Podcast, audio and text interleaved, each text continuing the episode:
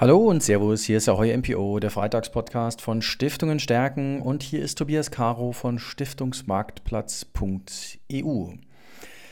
Ich habe mir für die heutige Folge Freitagspodcast die Stiftungsrechtsreform vorgenommen und zwar einen Aspekt daraus, nämlich den der Haftung der Organmitglieder. Stiftungsrechtsreform, man kann jetzt darüber streiten, ob es eine Reform oder ein Reformchen ist. Wir haben das ja bei unserem virtuellen Tag die Mediathek finden Sie auf www.vtfds.de,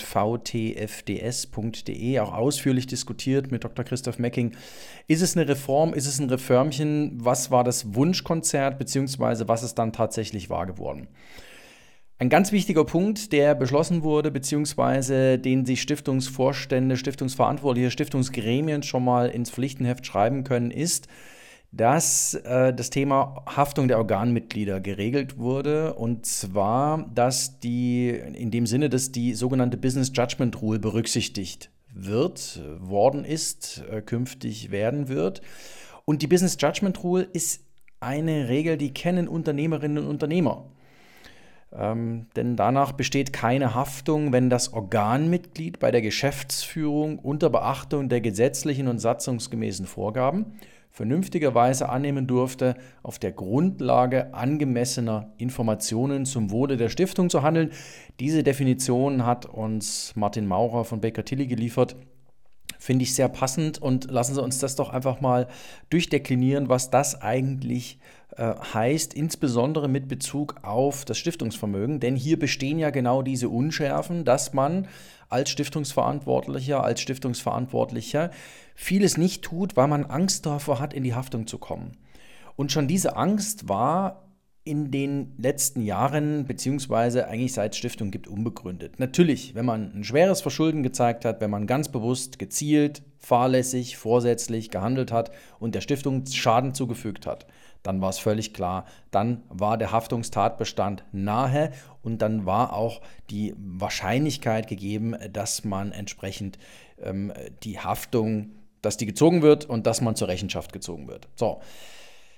Die Business Judgment Rule regelt das nun und gibt einen Rahmen vor, um diese Haftungsrisiken nicht mehr zu haben, beziehungsweise diese Haftungsrisiken ein Stück weit auszuklammern. Und für das Stiftungsvermögen ist das eine sehr schön nachvollziehbare Regel, weil sie Spielräume eröffnet, die Stiftungen zwar bisher hatten, die sie aber nicht ausgelotet haben, weil sie genau die Angst davor hatten, Fehler zu machen.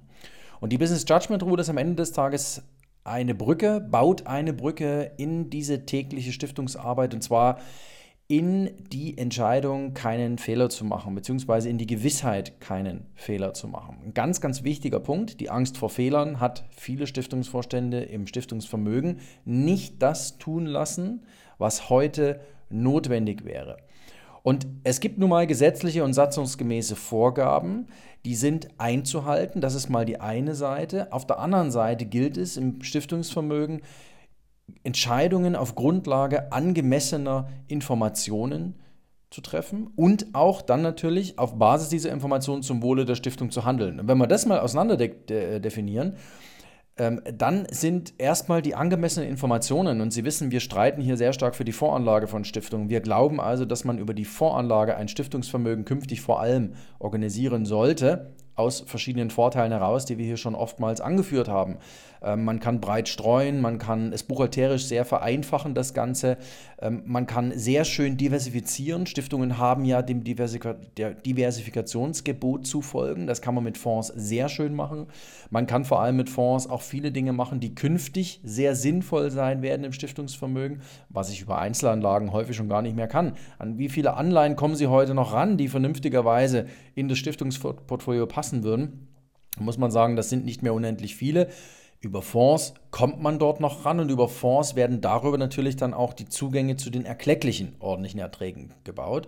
Und das sind, ähm, das sind Dinge, warum wir für die Voranlage streiten. Und zur Voranlage oder zu einzelnen stiftungsgeeigneten Fonds, zu Stiftungsfonds gibt es natürlich eines zu Genüge und das sind Informationen. Und wenn ich künftig der Business Judgment Rule folgend auf Grundlage angemessener Informationen entscheide, dann ist natürlich die Informationsgenese eine entscheidende. Und wenn Sie zu einem Fonds sich überlegen, was es dort alles für Informationen gibt, es gibt natürlich die Prüfung der Stiftungseignung bei uns auf fondfibel.de. Es gibt das Factsheet, es gibt den Jahresbericht, es gibt bei einzelnen Fonds einen Transparenzbericht, es gibt bei allen Fonds eine Präsentation, es gibt bei allen Fonds einen Ansprechpartner, es gibt bei allen Fonds eine Möglichkeit, diesen Ansprechpartner zu kontaktieren und dann im Gespräch offene Fragen zu erörtern. Das ist ein Gerüst an Informationen, das mich in die Lage versetzt, angemessen zu entscheiden, sachgerecht zu entscheiden zum jeweiligen Fondsprodukt. Und das tue ich dann, und das ist dann die zweite Klammer, zum Wohle der Stiftung. Und zum Wohle der Stiftung, das ist, da steckt ein bisschen drin, dass ich natürlich die Stiftungseignung prüfen muss. Das heißt, wenn ich die Informationen habe, nur weil ich alle Informationen habe, heißt das noch lange nicht, dass ein Fonds stiftungsgeeignet ist, beziehungsweise dass das, was der Fonds an Leistungsdaten liefert, dass das auch zum Wohle meiner Stiftung ist. Und dieses Wohl der Stiftung, das prüfe ich dann anhand der Leistungsdaten des Fonds durch. Ganz klar an erster Stelle steht das Ausschüttungskriterium und bei der Ausschüttung geht es jetzt nicht nur um die letzte Ausschüttung. Da geht es um die Ausschüttung im Zeitverlauf, also über die letzten zehn Jahre, wenn es den Fonds zehn Jahre gibt, über die letzten fünf Jahre, wenn es den Fonds fünf Jahre gibt. Und dann gibt es natürlich auch noch die Ausschüttung in bestimmten Szenarien. Im letzten März 2020 haben wir den Corona-Crash gesehen. Die Märkte sind eingesackt. Hat das etwas mit der Ausschüttung gemacht? Hat das einen Impact? Jetzt nehme ich das englische Wort in den Mund, Entschuldigung dafür. Hat das eine Auswirkung gehabt auf die Ausschüttung, auf die Ausschüttungsgüte, auf die Ausschüttungshöhe? Wenn ja, dann heißt es, die Ausschüttung, dass der ordentliche Ertrag nicht resilient gegenüber Marktverwerfungen ist. Das sind Fonds, die sind wahrscheinlich künftig eher zu meiden, beziehungsweise wenn das das Szenario ist, das ich durchspielen muss, ähm, um die Ausschüttungspolitik zu verstehen, ähm, dann weiß ich, dass ich künftig nicht gefeit bin, was die Ausstattungen angeht, wenn es an den Märkten nochmal richtig knallt. Und dass solche Verwerfungen immer wieder mal kommen können, dass die aus dem völligen Unerwarteten herauskommen, damit müssen wir, glaube ich, in den nächsten 10, 15 Jahren einfach umgehen. Und dann brauche ich auch eine Information, eine Idee davon, wie die Ausschüttungspolitik denn ausschaut, beziehungsweise wie die Ausschüttungsgüte sich entwickelt, wenn es an den Märkten knallt. Natürlich geht es auch um die Wertentwicklung. Ähm, es dürfen Wertentwicklungen natürlich, sagen wir mal, nur so zustande gekommen sein, dass ich das als Stiftung für mich auch verargumentieren kann. Und das ist ja das Dumme, dass man als Stiftung intern immer das Kalenderjahr als Berichtsjahr heranziehen muss. Das heißt, ich muss immer auf dieser Kalenderjahresebene argumentieren. Deswegen brauche ich die Performance-Daten, die Leistungsdaten für ein Jahr. Deswegen brauche ich auch die Daten für den Drawdown immer pro Jahr. Also was wäre denn da passiert von mir aus im Jahr 2020, 2019, 2018? Hätte ich das ausgehalten? Das ist die entscheidende Frage. Wenn ich es aushalte, dann ist das zum Wohle der Stiftung. Dann kann ich verargumentieren, dadurch, dass dieser Wertverzehr vorübergehend war, und zwar in jedem der Fälle, ist es zum Wohle der Stiftung in diesen Fonds zu investieren, denn das stärkste Argument für den Fonds, nämlich die Ausschüttungsgüte, wurde davon nicht tangiert und ich musste keinen Wertverzehr in irgendeiner Weise abschreiben. Der Fonds hat darüber hinaus im Übrigen, dadurch, dass er ähm, vorher schöne Wertentwicklungsbeiträge geliefert hat, hat er natürlich auch das geliefert, was ich mir vorgestellt habe, nämlich einen gewissen Wertzuwachs und diese zwischenzeitliche Delle, die war zwar ärgerlich, aber die hat eigentlich auf den Wertzuwachs auf drei Jahre gerechnet überhaupt keinen Einfluss gehabt. Und das ist dann die Argumentation zum Wohle der Stiftung. Deswegen muss ich mir die Leistungsdaten der einzelnen Fonds ein Stückchen genauer anschauen. Und zum Wohle der Stiftung ist dann im Übrigen auch, wenn natürlich das Thema ESG authentisch gemacht wird. Es ist nicht zum Wohle der Stiftung. Und hier wird eine ganz wichtige Klammer zum Thema ESG äh, geschlagen, eine Brücke geschlagen. Es ist nicht zum Wohle der Stiftung, in Dinge zu investieren, die dem Gemeinwohl schaden. Ein ganz wichtiger Satz, den sollten sich Stiftungen irgendwo an die Wand schreiben. Da gibt es ja so Wandtattoos, vielleicht ist das eine Idee. Es ist nicht zum Wohle der Stiftung, in Dinge zu investieren, die dem Gemeinwohl schaden. Und da gehören dann Dinge dazu, die die Umwelt schädigen, die den Menschen nicht achten, die die Menschenwürde mit Füßen treten. Das sind dann auch, ähm, sagen wir mal, problematische Geschäftsmodelle mit dabei. Da kann man dann auch hinterfragen, ob problematische Geschäftsmodelle sind, die von Haus aus ausgelegt darauf sind, dass sie andere Geschäftsmodelle disruptieren. Durch Disruption werden natürlich Arbeitsplätze geschaffen, aber es werden auch welche zerstört. Auch diese Frage muss man sich stellen. Und da bin ich automatisch in einem ESG-Diskurs drin, äh, den ich als Stiftung führen muss. Und ich muss dieses Thema ESG in meinem Fonds authentisch abgebildet finden. Wenn das nicht authentisch gemacht wird, ist es vermutlich nicht zum Wohle der Stiftung, weil ESG dann nur gemacht wird, weil es gemacht werden muss und nicht, weil es gemacht werden will. Ein ganz entscheidender Punkt. Und wenn ich Business Judgment Rule ernst nehme, wenn das das, künftige Rahmenwerk ist, in dem ich mich im Stiftungsvermögen bewege und wenn damit dann Haftungstatbestände ausgeschlossen werden können, dann muss ich zum Wohle der Stiftung auch auf den ESG-Komplex übertragen. Und dann muss ich mir genau diese Frage stellen, ist das, was ich dort investiere, zahlt das künftig auf das Gemeinwohl ein? Hat das eine positivere Welt zur Folge oder wird hier ganz nachhaltig, und dann nehme ich das Wort mal im Negativen in den Mund, wird hier ganz nachhaltig Umwelt, Flora, Fauna, Mensch geschädigt? Das ist nicht Symbole der Stiftung. Denn diese Investments sind problembehaftet und diese Probleme werden eines Tages schlagend werden.